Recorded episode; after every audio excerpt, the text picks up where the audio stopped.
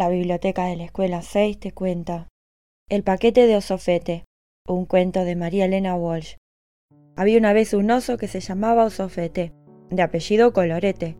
Pues señor, este oso estaba triste porque no encontraba novia. Y no encontraba novia no porque fuera un oso calamitoso, sino sencillamente porque en todo el bosque de Gulugú no había ninguna osa. Y como ustedes podrán imaginarse, por más mimoso que sea un oso y por más ganas que tenga de casarse, no puede casarse con una lombriz ni con una elefanta, sino solamente con una señorita osa. Por eso Sofete se sentía muy triste y solitario, y se paseaba todas las mañanas suspirando. Cada suspiro de Sofete era un enorme ventarrón que dejaba los árboles sin una sola hoja.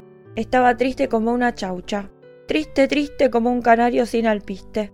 Había enflaquecido de pena, de modo que su grueso sobre todo de piel le colgaba por todas partes en desprolijos pliegues. Una vez, mientras paseaba buscando nueces para el desayuno, encontró un paquete caído en una esquina del bosque. Se acercó, lo humeó con desconfianza y decidió llevárselo a su casa, muerto de curiosidad. Lo levantó delicadamente con los dientes y allá se fue Osofete trotando con su paquete. Le costó mucho desatar un moño tan lindo y prolijo con sus enormes manotas. Le costó mucho desenvolverlo, pero por fin lo abrió y se cayó sentado de la sorpresa. Allí, entre el papel y el moño deshecho, había un oso. Un oso más chiquito, claro, pero un oso al fin. Patatip, dijo Sofete, y el otro repitió, Patatip. Un oso, qué maravilloso, dijo Sofete. Y como la tristeza lo había entontecido mucho, Sofete no se dio cuenta de que lo que había encontrado era simplemente un espejo. Fue tal su emoción y su tontera que dijo, ¡ay, pobrecito, qué flacucho está! Y antes de que el otro oso pudiera repetir la frase, Osofete salió corriendo a buscarle nueces y garbanzos, y chupetines de perejil y medialunas y café con leche.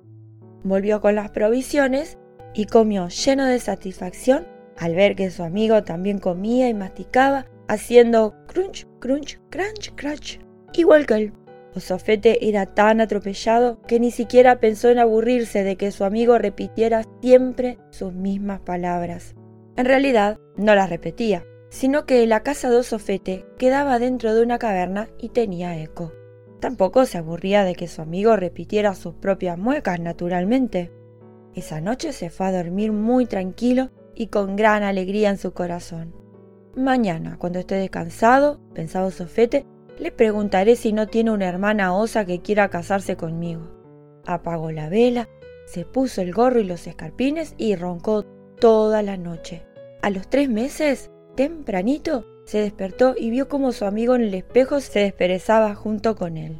¿Vamos afuera a bailar la rancherita? le preguntó. Y oyó como su amigo le contestaba entusiasmadísimo. ¿Vamos afuera a bailar la rancherita? Y allá se fue Osofete a bailar la rancherita con su espejo pegado a la nariz. En lo mejor del baile decidió preguntar tímidamente, por casualidad, ¿no conoces ninguna señorita osa que quiera casarse conmigo? Por supuesto que el otro oso no dijo nada. Al aire libre, no escuchaba repetidas sus palabras como en el eco de la cueva. Osofete entonces no tuvo respuesta, cosa nada rara ya que los espejos no hablan, y se puso de mal humor e insultó a su amigo diciéndole chimpete capate plaf. Al no recibir respuesta, su indignación fue tan grande que arrojó a su amigo contra una piedra, de modo que el espejo se hizo añicos. En cuanto el espejo hizo crash al romperse, un eco le contestó ¡Buah! Osofete creyó que el que lloraba era el oso de adentro del espejo, pero no. Osofete se dio vuelta y vio que quien lloraba era Imagínense. ¿Se imaginaron? Era una osa, una osa preciosa, hermosa, pomposa y maravillosa. Una osa que lloraba con un pañuelito blanco pegado al hocico. Me has roto mi espejo, gruñía desconsolada. El espejo que perdí el lunes cuando paseaba por el bosque. Cuánto lo siento, dijo Sofete sin dejar de enamorarse de ella inmediatamente. Osofete se agachó y trató de recoger los restos del espejo. ¡Buah! No me sirven, contestó la osa. Ya no tendré dónde mirarme cuando me peine las orejas. Pero ¿me puedes tener a mí? le contestó Sofete.